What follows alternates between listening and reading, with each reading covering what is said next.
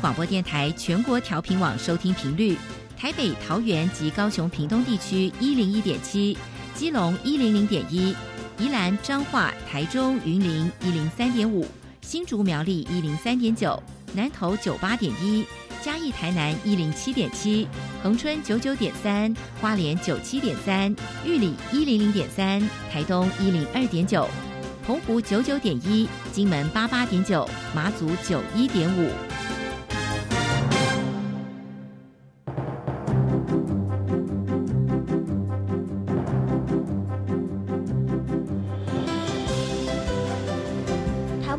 要怎么做，才能使孩子面对未来的社会呢？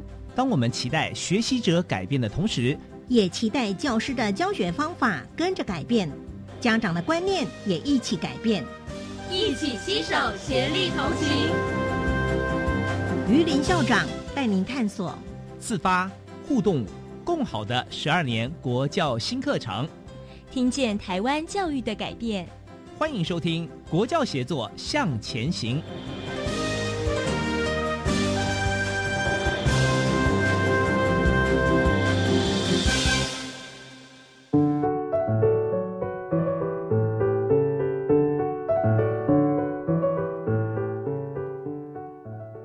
听众晚安，现在您所收听的是教育广播电台专为十二年国民基本教育新课程所规划的系列节目。这个节目固定在每个星期三晚上六点零五分为您播出。我是节目主持人于林。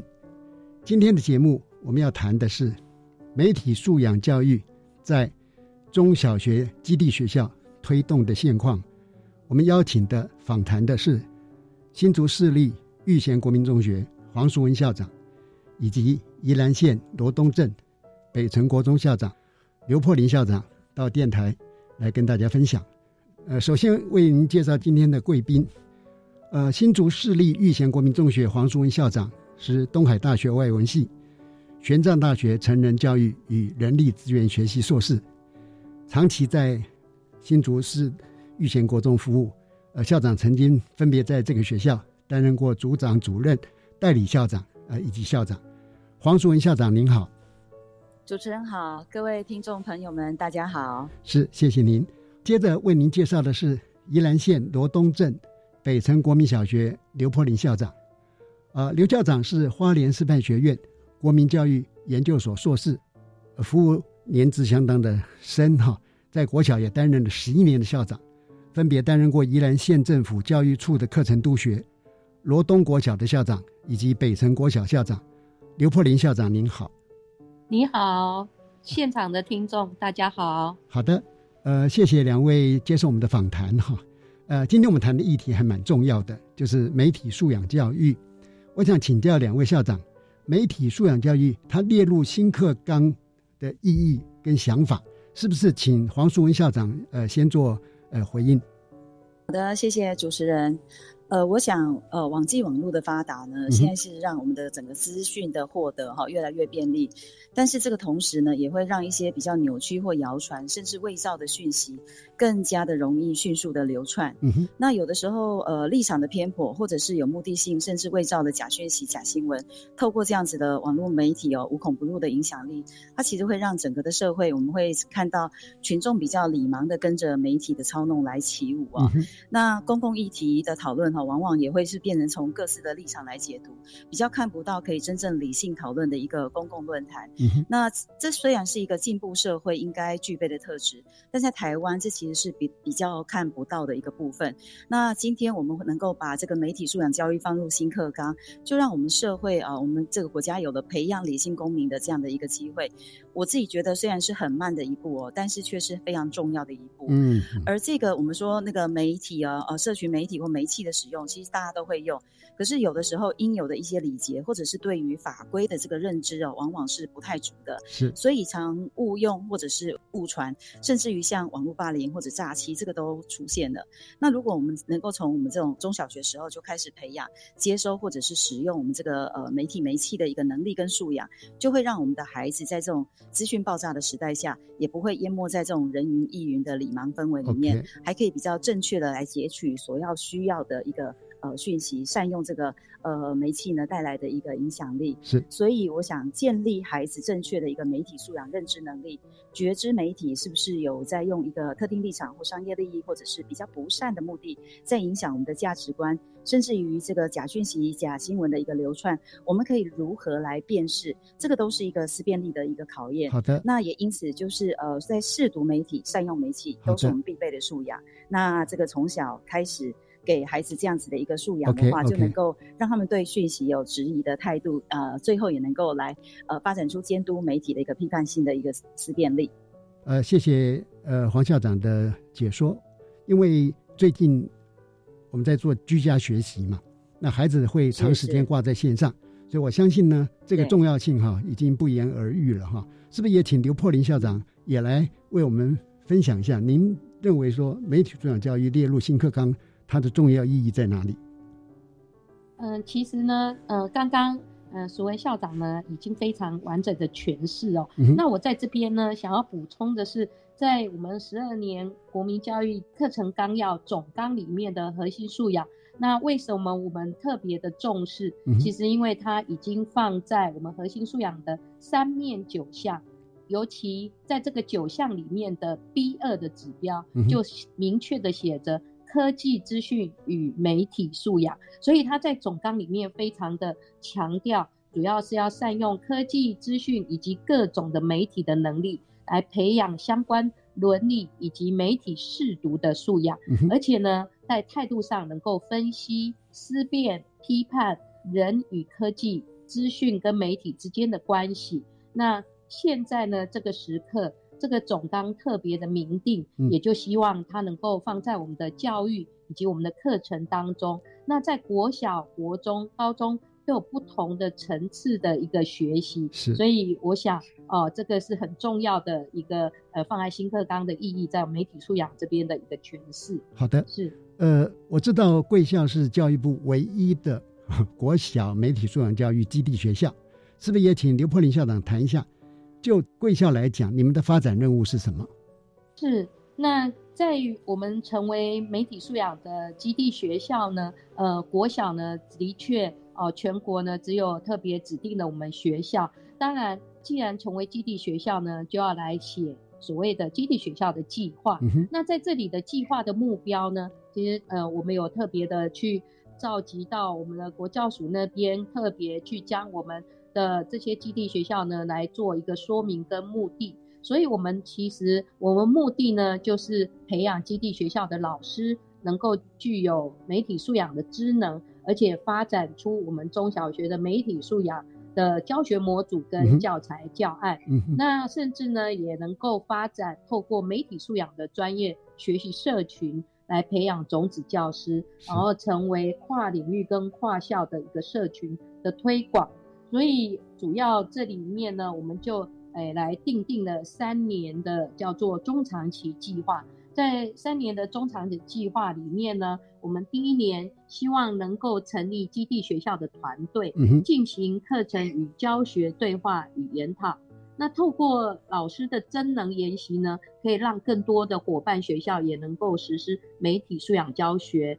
那这个呢，是我们第一年的一个提成。那第一年呢已经执行了一年，今年呢是进入第二年。那我们第二年呢，主要是推动媒体素养教育的融入教学的一个模组的推广，然后呢持续的来创新教材研发跟实践。因此呢，我呃我们学校呢就特别在学校里面。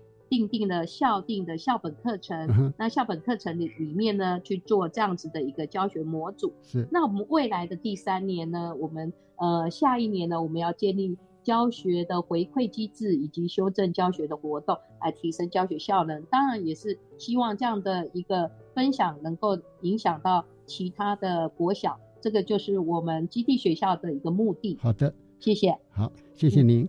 那么。同样的道理哈，身为教育部唯一的国中媒体素养教育的基地学校，不知道黄淑文校长，你们的发展任务而是怎样？那诚如刚刚破林校长所讲的，其实我们不管是国中或国小的呃基地学校，其实我们的发展任务呢，基本的方向都是一致的。是。那我想，其实，在呃媒体素养教育之前呢，应该是说，以我们学校来讲的话，也是一样两个两个目标，一个是培养种子教师，不是只有校内，还有整个比如。呃，我们的呃各县市或者是呢，甚至于全国，看能不能呃发展成这样。另外一个就是课程的一个研发。那呃，在新课刚刚启动哈，可是媒体素养教育，其实在之前已经有很多人在努力着。可是因为要入课纲，我觉得它才会有普遍实施的一个可能。那对国中来讲哈，还有一个困境，就是因为它不属于哪一个领域应该去承接的一个东西。对。所以即便有的时候有一些的热也很有热忱的种子教师。有培训出来，但是他都散在各校，嗯，那没有一个团队的力量在支撑的话，你只有靠老师某个老师的一个热情，他其实是不足以研发出课程模组的。对，所以身为基地学校，呃，因为我们有这样子的团队老师在一起努力，所以透过教师社群的一个运作，在研发课程，回到教学现场实施，再度的透过老师的一个共同备课、相互的观课跟议课再修正。那这样子课程模组就有办法建制出来。OK，所以这样子我们在基地学校建制的课程模组，就是可以透过不断的分享，来扶持其他的学校进行媒体素养教育的一个规划跟实施。好的，呃，是不是也可以请黄淑文校长谈一下贵校在媒体素养教育课程的发展重点或者是特色？好的，谢谢。对于育贤国中来讲，我们也是呃把它发展成我们的一个校本课程。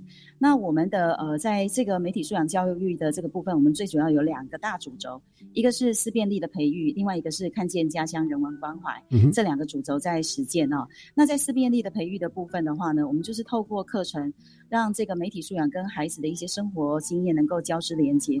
呃，来试读媒体讯息背后的一个目的，发展出他们能够呃一个独立的判断力，还有正向的使用媒体的一个能力。嗯那另外一个主轴，也就是借由课程，我们让孩子在采访或者是专题的研讨中，看见家乡在地的人文产业、文化或。环境的一个脉络发展，来唤起孩子在自己成长的土地的这个情感，还有更深层的一个理解。嗯，那同时也运用了文字影像来记录家乡的美，家乡的人如何在为家乡或社会来贡献这个心力。那这刚好也扣回到我们自己学校的一个品德教育的一个核心哦。是。那我想就是这两大主轴呢，除了来培养视读媒体呃讯息的一个思辨力，也是发展孩子正确使用媒体科技运用跟行销能力的很重要的呃一个主轴课程。是。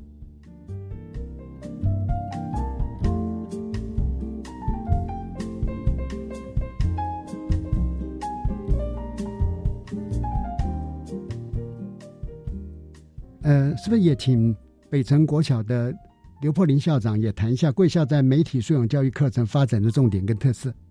好，那呃，我想呢，在这个重点跟特色，我这个特色的部分呢，呃，我想要再把它拉高，就是宜兰县的特色跟我们学校的那个历史脉络，因为它的确是我们形成特色的那个缘由啊。第一个呢，呃，是呃我们在。北城国小呢，其实是在教育部九十七年度的时候就规划了呃媒体素养的一个教育推广计划。嗯那时候就已经有了白皮书，而且呢集结了很多的那个不管是传播或教育类领域类的一个学者专家共同来推动。嗯。当初呢，呃北城国小呢就有许多的老师就积极的参与。所以我们的基础呢，是从九十七年开始呢，就已经投入了媒体素养这样，呃，他的教学呢是算是融入各领域的一个教学的研究。是。所以那时候呢，我们就已经跟世新大学、台北教育大学、中正大学的那个媒体观察基金会啊，还有富邦文教基金会啊。公司啊，华视各种的电台呢，我们的许多的学术跟民间团体呢，那时候丰富的资源就已经纳入到我们的北城国小来。嗯所以呢，这长期的历程呢，并没有很明确的放到我们所谓的校定校本课程内，是，而是呢，老师们已经真能，以及呢，也融入到各领域去做实践。嗯那经过长期的这样生根呢，我所以呢。国校署这边的基地学校，所以马上在国小的部分就马上想起了北城国小，所以也就推荐我们来成为一个基地。但是呢，我们宜兰县其实也是在一个全国有个特色，也就是说，呃，宜兰县也知道我们这样能力哦，所以希望在我们的精进计划里面的国教辅导团呢，特色的辅导以基本的，譬如说国语、数学都有辅导团。对，那宜兰县的特色的辅导团，它特别呢就成立了就是媒体素养的辅导团。是，所以呢，我们在宜兰县呢有特别这样的一个媒体素养辅导团。为什么说特别呢？因为据说现在其实也只剩下。就是全国的辅导团呢，也剩下我们宜兰县有媒体素养这样子的辅导团。那辅导团它有任务的，它的任务当然既然是辅导团，当然就是要办理研习呀，呃，对于也是教材的一个研发，然后以及分享啊，哈，这种。所以我们基本上在宜兰县呢，已经在执行这样的任务了。所以其实也是特色。那呃，我们既然有这样的一个综合的。的特色呢，我们就积极的透过除了研习，除了我们最重要任务，就是要来办理我们自己的呃校本课程的一个教学模组。OK，呃，这样听起来就是说，两个基地学校哈，其实它不只是发展自己校本的媒体素养的课程啊，呃，甚至于说社群的建构等等，还负责了更大区块的跨校的对有效的。整个呃媒体素养课程发展的一些专业社群的一个成立跟连接嘛哈，特别是贵校呢在宜兰又有媒体素养教育的辅导团，那这样当然更能够整合呃全县的力量来推展这个媒体素养教育，特别是贵校也在整个发展过程里面，先能够非常广泛的运用社会资源嘛。而且在那个阶段，已经强化贵校的教师、呃社群或者不同的学科老师在媒体素养教育方面的一些课程发展的准备度嘛，啊，呃，那是不是也请校长谈一下，说北城国小的一些特色课程，也为我们做一个说明？对，我们呢这样子的特色课程呢，也就会是在呃学校呢的一个弹性课程里面呢，我们决定在。五年级跟六年级呢，一定要安排一节好来上媒体素养这个课程。嗯，所以这个的校定课程呢，我们分为三大类，一个是媒体素养，然后电影赏析以及媒体创制。嗯，那在媒体素养这部分呢，我们就特别来设计的课程，譬如说辨识真假新闻的活动，让学生呢能够查证跟思辨媒体的知识跟技巧。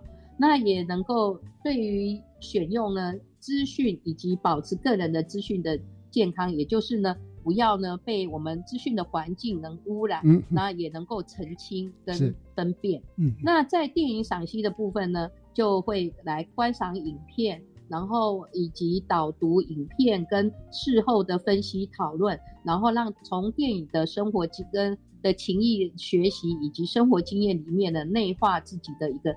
品格素养是，那再就是媒体创制这一个部分呢，也就是让学生能够来禁用媒体的能力，所以他们会去脚本的构思啊、拍摄啊、剪辑呀，以及他们呢团队的组织来问题解决，然后呢去做关怀家乡或者是有自己本身的纪录片。所以我们在毕业前呢，五六年级到六年级的下学期，他们就要用团队合作。来进行叫做毕业影展，那我们呢也会在毕业前呢，也会将影展呢做一个播放哦。那这个是让他们能够拥有肯定自己，所以我们这三大类的媒体呢，主要就是在知识、行动跟反思的一个核心价值的一个课程内容。嗯，哎，非常完整。这边说明是，那听起来就是说贵校呃在教导同学们哈，能够有媒体制作。同时呢，他对于别人制作媒体能够有试读，同时他有能力去做一些反思跟思辨。那当然，他们必须遵守一个相当的伦理哈。好的，呃，我我想请教一下玉贤国中黄树文校长，因为刚刚您也提到了呃媒体思辨力的课程嘛哈，跟看见家家家乡人文关怀的课程，是不是就这两个课程？您觉得还有什么部分呃可以跟我们的听众朋友分享？请。呃，我们的一个媒体素养课程呢，大概架构在这个媒体试读的行动思辨跟看见家乡人文关怀这两个主轴。是。那我们在媒体试读行动思辨的这个主架构下，我们成立了跨领域的一个眉开眼笑的教师社群，嗯来发展我们这个媒体素养教育的一个课程模组。那我们的整个课程模组发展出来之后，我们其实是分了层次来实施哦。那我们把它比较初阶的放在我们七年级有一个叫媒体素养教育日来实施。是。那比较进阶的，我们放在我们八年级的弹性课程美好新世界来来实施。嗯哼。那像以我们这个思辨力的课程模组来讲的话，我们大概就有六大类十八个主题。是。那我这边大概比如举例说明一下，像我们会把其中的四个放在我们的七年级的媒体教育日来进行。比如说，我的眼睛有业障，谈假新闻，嗯，广告放大镜，然后识破广告的陷阱，嗯，网红的异想世界，或者是因为大家喜欢追剧，嗯、所以我们也有一个叫无法抗拒，这些都是很贴近他们的一个生活。嗯，那比较进阶的部分，我们就放在我们八年级的课程来实施，嗯、所以是依据这个课程的一个深浅度，来给予不同年级的孩子适合的一个一个呃实施的一个内容。那在那个看见家乡的这个部分的话，它其实就是媒体素养教育课程的另外一个实践的场域。嗯，那我们们透过这样子的采编课程或营队的踏查访问，孩子就会有机会靠近他在家乡习以为常，但是其实是不熟悉的一个场域。嗯、把这些景、这些景象在采访报道下呃的一个陈述下，其实它就变得很鲜活。那熟悉的人事物，因为纪录纪录片哦，它就变得很立体。嗯、那结合了媒体素养，就可以唤起孩子对于自身家乡这个环境永续跟人文社会的一个关怀。嗯、那这样子的一个课程，他们最后也有一个发表会。所以透过了电子报，透过了纪录片，把这个东西再发表出去，它其实又回扣到我们学校呃一直以来很很重要的一个呃品格的一个核心核心的课程的部分，嗯、所以它其实都是回扣在一起的。是是是，呃，谢谢。因为两所学校真的不愧是基地学校哈，也就是说，在这边能够让我们的同学他有能力了。制作媒体去表达一些他的观点，甚至他的情感嘛，像对于家乡的情感啊，呃，我相信呢、啊，在媒体制作的过程当中，因为他本身有当过制作者，整个心路历程，他更容易去理解说他要如何去解读别人所制作出来的媒体，甚至于说他要遵守怎样的一些的伦理规范，包含智慧财产权的运用等等哈。我觉得两所学校他们做的课程发展。完全能够掌握住我们新课纲，呃，核心素养的一些观点，而且呢，做得非常踏实，呃，让孩子们有机会哈，在一个真实的情境里面，把他所受的媒体素养的这样的一个教育的发展的能力，把它用得出来哈。因为我们谈的内容还蛮丰富的啊，特别是在这个时代里面，我想媒体素养的重要性特别的强大哈。所以，是不是呃，我们先听一段音乐之后再。来继续请教两位校长。好的。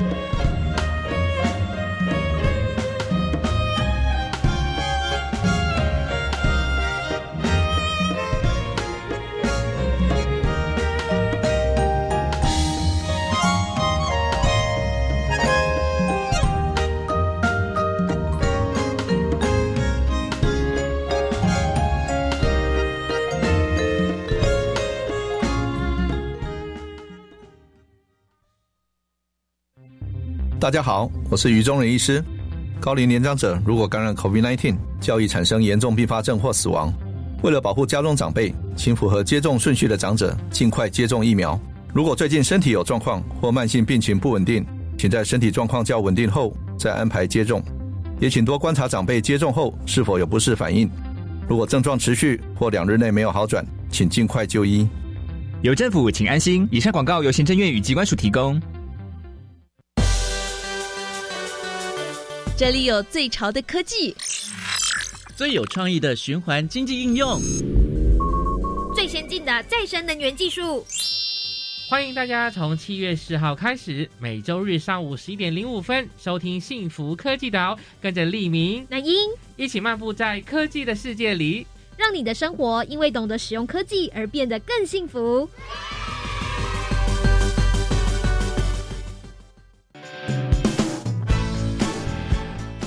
虽然伊无真济笑容，爸爸是一个较搞操烦的人。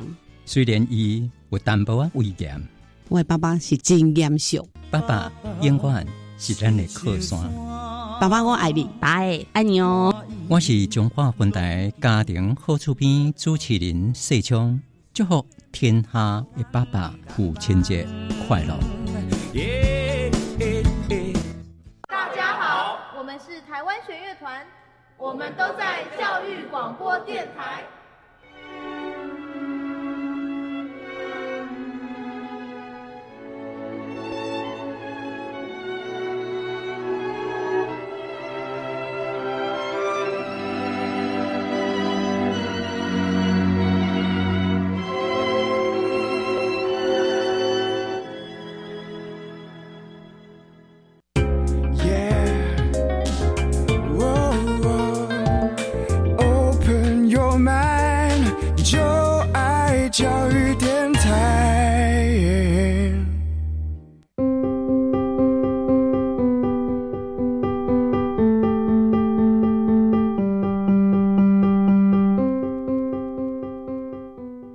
听众好，您现在收听的节目是《国教协作向前行》。我们今天谈的题目呢是媒体素养教育在中小学基地学校推动的现况。我们访谈的贵宾是新竹市立玉贤国中黄淑文校长，以及宜兰县罗东镇北城国小刘破林校长。呃，我想因为两校的课程都相当有特色，呃，是不是先请玉贤国中？黄淑文校长就贵校所发展的培养媒体思辨力课程，以及看见家乡人文关怀课程，呃，是不是还有一些您想跟我们大家分享的？麻烦您为我们介绍，谢谢。好的，谢谢主持人。那我想在我们的思辨力课程呢，我举举一个比较简单的一个例子，是在我们做这样媒体素养日的一个推广的时候，其实那一些主题它都必须要很能够切合到孩子的呃自身的一个生活经验。所以像比如说在广告追追追里面，我们就可以借由认识广告、了解广告的一个行销操作手法，然后你就会。发现到广告的甜蜜糖衣，所以这样子看得到他的一个讯息的时候，我们的孩子对于以后在看到广告时候，他的那个警觉性其实是会比较高一点。是。然后对于这种假新闻，我们当然要教他，你要怎样去辨别这样子的东西，所以会有。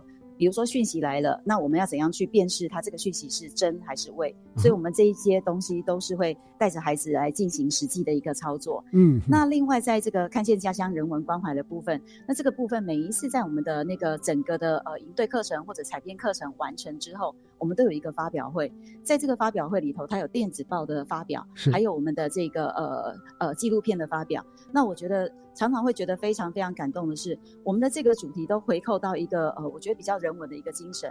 像比如说，我们曾经采访过那个黑蝙蝠中队的耆老，他们都已经八九十岁。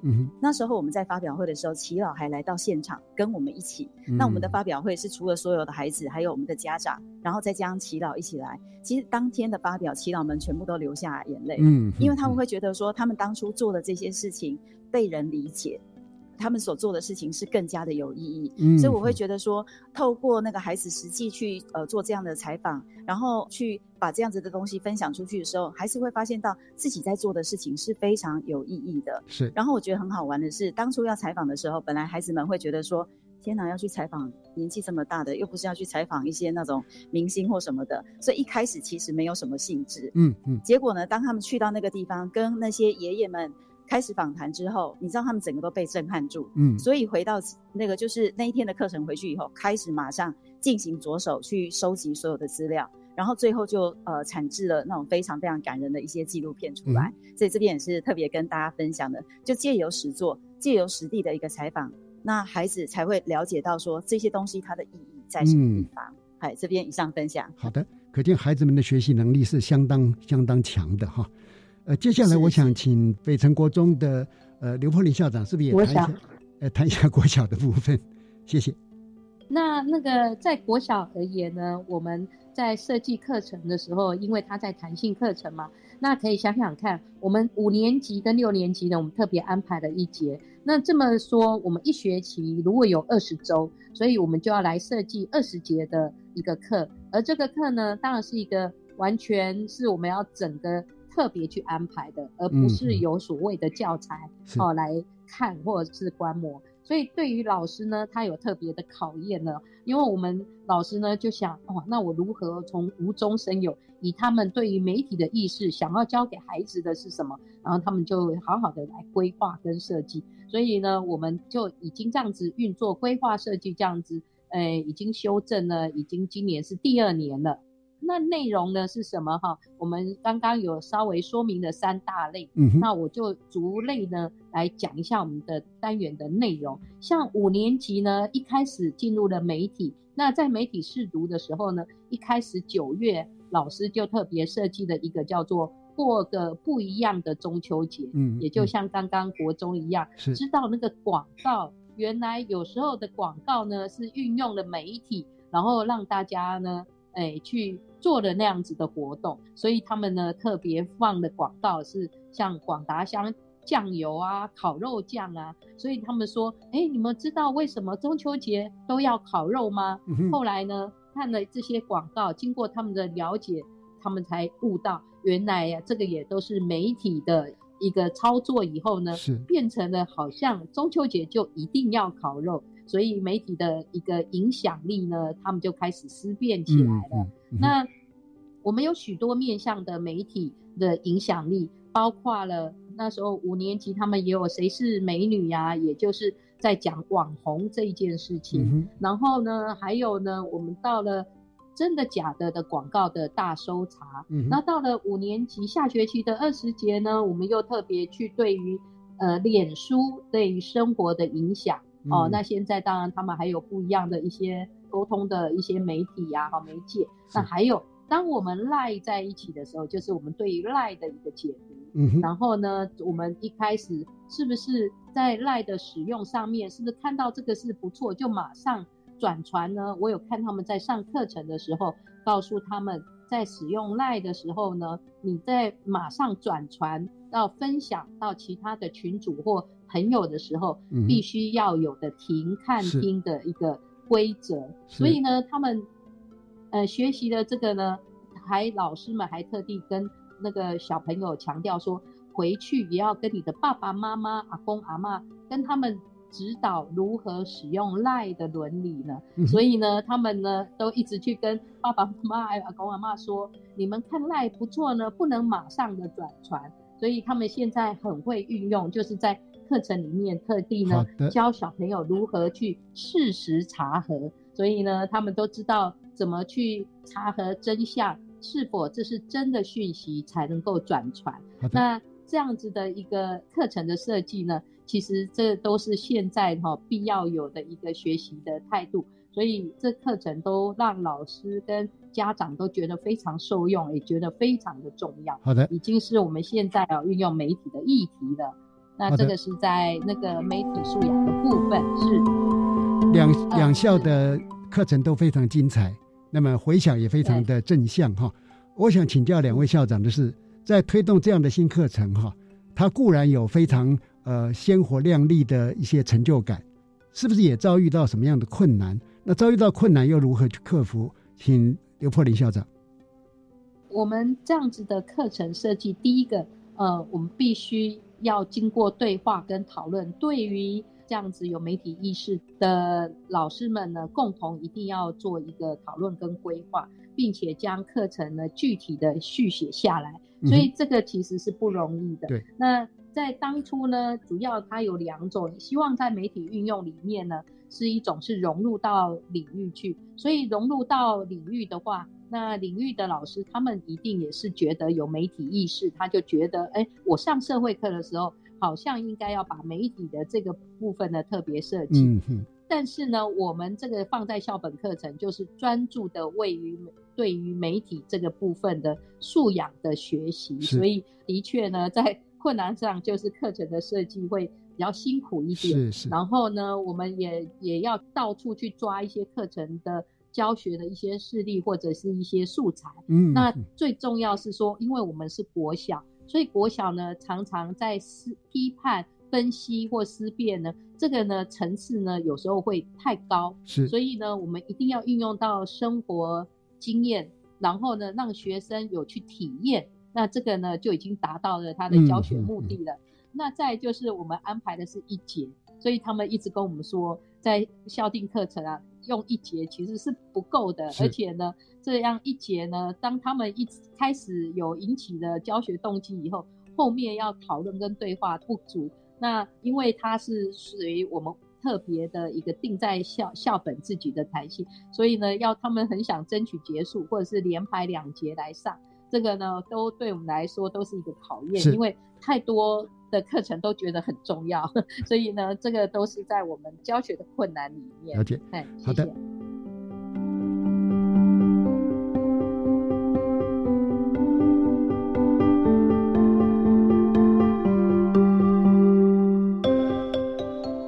是不是也请黄淑文校长谈一下国中基地学校呃在推动这样新课程上面遭遇到的困难跟客服？好的，谢谢。刚刚那个破林校有提到哈，就是我们在课程的那个研发上面，我觉得这就是一个从无到有的一个课程。嗯哼。所以我觉得在这个部分，我们就是我自己学校是我觉得蛮幸运的，我们是有一群很有热情的老师，我们的在做这样子一个研发。所以在这个课程的部分，这呃一个模组的一个建制上，我们呃在校内的部分是都还进行的还算顺利。但是呢，呃，我觉得他其实遇到了两大哈比较大的一个问题，第一个是。其实多数的人，甚至于多数的老师，或者是甚至有时候是一个学校的校长，可能也没有办法觉知到我们正不断的在被，比如说假新闻或假讯息操控着这件事情哦。对。那媒体被媒体背后的这个价值观跟立场在影响着，那这件事情没有觉知，其实你就很难感受到媒体素养教育它到底有什么重要性。即便他把它只知道说他把它列到了新课纲里面来，所以我想对于说这个部分呢，那个唤起老师们的觉知，唤起那个教育人员的觉知。这个部分是很重要的。是。那另外在唤起家长的觉知的部分，这也是我们在在努力的一个一个部分。所以像比如说像我们学校曾经有一次请的那个炳宏教授来上课之后，哇，老师们的回响超级热烈。嗯。因为可能有很多的东西是他们当初都没有去想过的，嗯他们都不知道说原来他们是在被这样子的影响。对。所以第一个就是在觉知上面的这个部分，一定要先唤起。那另外我一直认为有价值性的课程，它一定要普及性。所以也一定要在把媒体素养教育实施在全校的孩子身上，这个课程的效益它才能够产生。那因此，在我们学校，我们是定了七年级的媒体素养教育日。但是呢，因为国中。它很特别的是，因为它的弹性就只有那么几节，你不可能把所有的东西都放到弹性课程里面去。所以，像我们是七年级的部分，它比较初阶的，我们就放在集会的时候来上这样子的一个课程，所以也不会影响到老师的一个时间。但是我可以确保我们所有的孩子都有上到这个课程。是。那八年级的话，那因为比较进阶的课程比较深，所以他就把它放在弹性课程里面来实施。但是对国中来讲，放弹性这是又是一个非常大的一个困难，因为弹性课程结束很有限，老师们一定要先体认到媒体素养课程的重要性。我们要把它放到弹性这个件事情，它才会顺利。所以，我们学校的一个做法就是，我们就先在呃社群老师可能就先在一些比较特殊的课程、特殊的班级里面来实施。然后实施了以后，我们的这个模组其实它就有一个一定的一个成效，跟一个模组出来之后，那社群老师都会在领域里面再去做分享，引起的一些共鸣跟回响。那这时候就会有比较多的老师愿意加进来。所以，像比如说我们今年来讲，我们就会在八年级的课程就会全部由我们的社群老师在带领那一群有呃有热忱的老师，大家一起来上这样子的一个弹性课程。是，所以我们想，我们是这样子来不断的来克服这些呃可能遇到的一些呃问题。是的。因为两所基地学校都非常的用心投入，同时在专业上上面非常的强，所以我相信哈，对所有其他的有效也会带来一个相当正面的一个影响哈。那么因为时间的关系啊，呃，请今天两位接受访问的校长为我们今天的访问做个总结啊。呃，首先请黄淑文校长。好的，谢谢。呃，我想这个哈连接到生活的媒体素养课程，它才能够引发孩子对所以所接收到的讯息的一个警觉心，然后呢，呃，也才会停看听去求证这个的真伪。那未来他们在媒体呃社群在发表看法的时候，其实就会更加的那个谨慎。我想也因为网络社群的这个呃。这个资讯呢，相当很呃，相当容易的去取得。那我们都已经习惯了这样子获取资讯的一个一个方式，所以呢，能够觉觉知到这个对于这个讯息的来源的可信度跟正确度，还有可能隐藏的风险。那我们的孩子长大以后。就比较不会再被这个媒体来操弄，那比较在人云亦云的时候有自己的一个见解，所以我相信哦，唯有从这个课程来培养孩子们独立思辨的能力，能够良善的来善用这个网络的媒体资源，成为理性论述的优势公民，我们才能够营造出一个健康公益的阅听环境，是我们国家也才会有真正的一个公民论坛。嗯哼，这是我的一个想法哈，谢谢。呃，谢谢黄校长，接着请刘破林校长，呃，也为今天的访谈做个总结。我们设计这个媒体课，其实呢，很希望呢，它有所影响力。这个影响力呢，从学生开始，他喜爱了媒体课以后，他回家会分享给家人，然后呢，知道我们这个媒体的一些该有的呃一个态度，那也能够影响到老师，让老师们呢知道意识到我们媒体这个议题的重要性。然后也能够分享更多的种子的力量，然后让我们这个媒体素养的教育呢，能够在中小学的校园去落实。其实，在这边呢，我更想要讲的是，呃，我们在社会上面的影响。因为现在是在一个疫情，就是防疫的时期，几乎呢，我们都是在运用媒体，包括了线上学习、资讯的传播，我们如何知道这样重要的讯息？所以呢，我们的这个影响力呢，就是在。运用媒体的这个素养，就是我们的伦理的议题呢，都能够全民都能够学习。所以我们希望全民都能够懂得，我们在媒体呢是要经过分析、思辨、批判，然后呢得到正确的讯息，也知道有个正确的态度来面对。这个就是我的一个最深的一个期盼。是，谢谢。媒体素养教育它的成败哈，可能会。攸关到台湾能不能够真的发展为公民社会哈，所以呃非常感谢两位校长在过去所做的贡献跟付出。今天非常谢谢黄淑文校长、刘破林校长接受我们的访谈，跟听众朋友分享。黄淑文校长晚安，晚安。刘破林校长晚安，各位听众晚安。接着，请您收听特别为您制作的课纲小词典。今天为您播出的主题是学校课程计划。我们特别邀请到国家教育研究院洪永善副研究员来分享这个主题。洪永善老师受访的时候，他的职称是国家教育研究院课程及教学研究中心主任。欢迎您收听课纲小词典。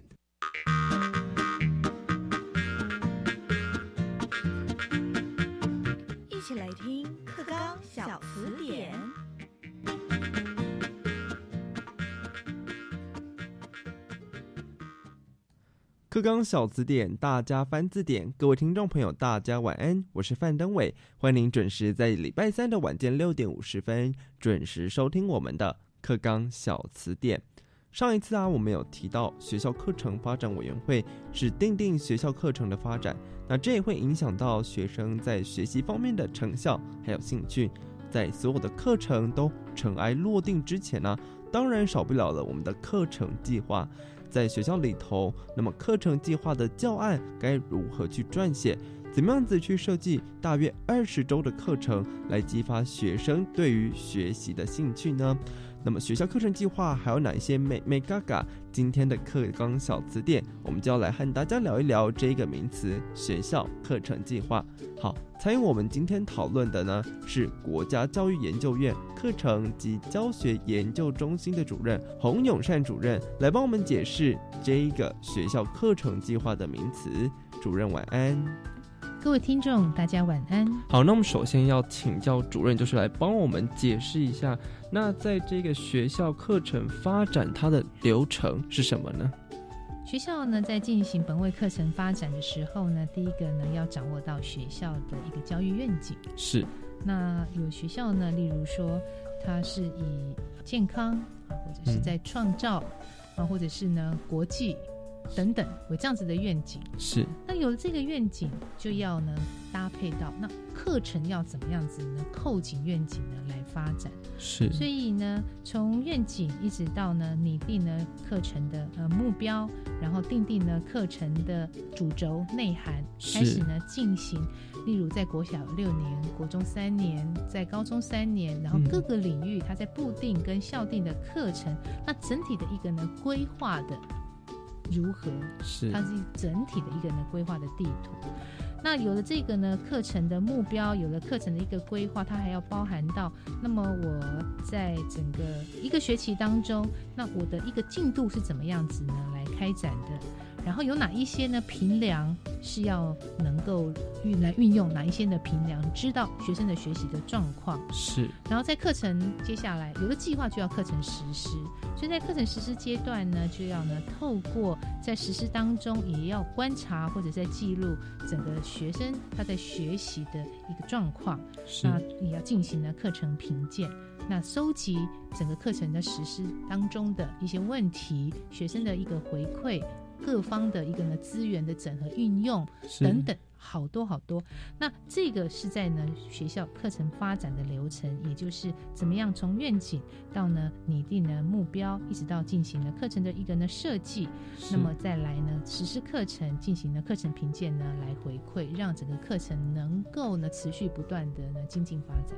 所以这听起来它有点像是一个持续性、流动性的概念。它从一开始的前置作业，怎么样子去设计课程，到实施之后，那么要用什么样子的。评量方式来看学生他的学习成效是如何，那到最后的一部分就是课程结束之前有一个课程的这样子一个评鉴部分，看在下一个学年如果同样的课程的话有没有什么需要改进的地方，所以它是一个持续性流动的一个课程发展。那接下来想要请教主任的就是，那么在课程发展计划这样的一个上面有没有什么需要注意的原则，或者是它的重点是什么呢？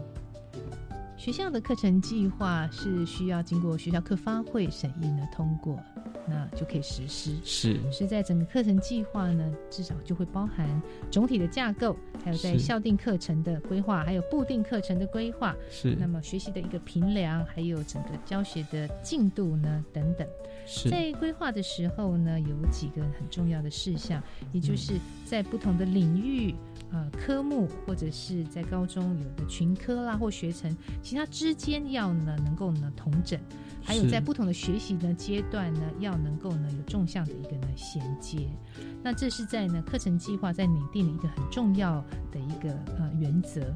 很重要的呢，就是这次的呃课纲呢，又会适切的融入呢各项的议题，在总纲呢所罗列的有呢十九项呢议题哦，例如呢性别平等、人权、环境，还有海洋哈等等这十九项议题，也能够在呢课程的计划当中呢适切的呢融入。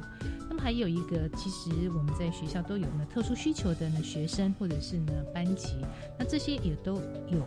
他的课程的计划，那么这个地方是在学校呢课程计划，你就会发现，其实每个老师他都是课程计划的发展者跟实施者，是，所以这样子他能够透过呢计划的过程当中就开始研究，哎，我到底我到底要怎么样子来规划，为学生来规划呢？这个三年。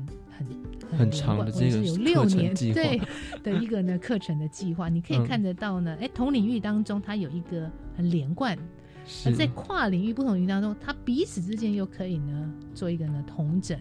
又可以满足到呢有不同的特殊需求的学生他的一个呢需求。是，所以它是有点像横向的课程的计划，也有像纵向跨科的这样子一个课程计划来帮助学生。所以你就你就会知道为什么课发会它真的是需要呢 有不同领域的老师或不同的群科学程的老师参与，因为唯有让不同的领域学程还有群科呃等等啊老师的参与，他更可以有机会看到彼此之间。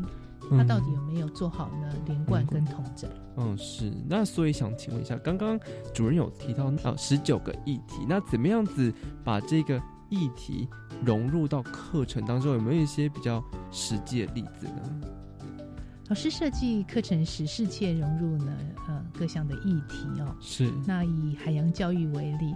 啊，台湾四面都是呢，四面环海。嗯，那么有些城市像基隆，像呢高雄，嗯，那印象很深刻。因为在基隆呢，从高中国中到呢国小，都有发展呢海洋教育这样子的校本课程。而且基隆还有台湾海洋大学，是海洋海洋大学，这就是一个很好的资源，教学的一个呢资源哦。是，那还有海科馆。哦，对对对对对，所以它是一个相当对于海洋教育的议题融入到呢学校的固定课程或是校定课程都是非常好的一个议题的融入，就可以看到呢，无论是在语文，它会呢采用海洋文学，然后在艺术呢，它也可以呢结合呢海洋的相关艺术的一些欣赏或是创作。是，那还有包含到呢，怎么样子在自然科学当中把海洋的生态啦，然后或在家政当中呢有相关的一个呢海洋的一个饮食是。哦等等，嗯，还有海洋的文化的一个呢探讨，其实这些都可以很适切的融入到呢呃老师的课程当中。哦，我们没有想到是海洋的议题也可以这么的丰富，这么有趣，就直接融入在课程当中。而且基隆四面环海，还可以透过海科馆的这一个资源的辅助，以及海洋大学的资源辅助，两者相加起来，让基隆的孩子们他们对于这个海洋议题能够有更深入的知识哦。所以，我们今天听到，其实在学校课程计划上面，其实推动啊是先从。非常大的一个这个学校课程发展委员会先制定了之后，那其实下面的这个教师研讨会，他们也要相辅相成来一起引领这个课程到底要怎么样子去发展，跟他的计划是如何到最后的评鉴，那么怎么样子来改善自己的课程呢？那其实刚刚主任也有讲到，是说在这个基隆，因为台湾其实是四面环海，那基隆就特别呢是以这个海事为重点的一个这个发展地区，那所以。在学校的本位课程，无论是本位或者是固定课程上面，都跟海洋方面的文学啦，或者是艺术，甚至到非常重要的自然科学，怎么样子去应用，都有相关的这些课程的计划来提供学生来做上课的这个部分呢。那今天非常谢谢主任提供给我们学校课程计划这个部分的名词解释，还有它的发展过程。谢谢主任，谢谢大家。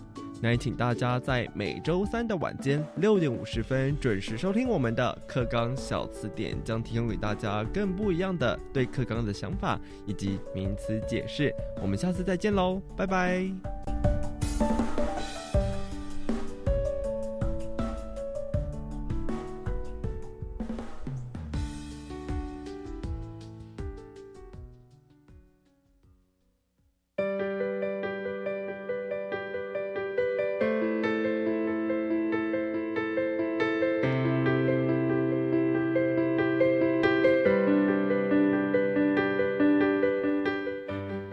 各位听众，国教协作向前行这个节目，在每个星期三晚上六点零五分播出。下一集要为您介绍的是，一百一十一学年度技专校院学习准备建议的方向说明。欢迎您再次准时收听，晚安。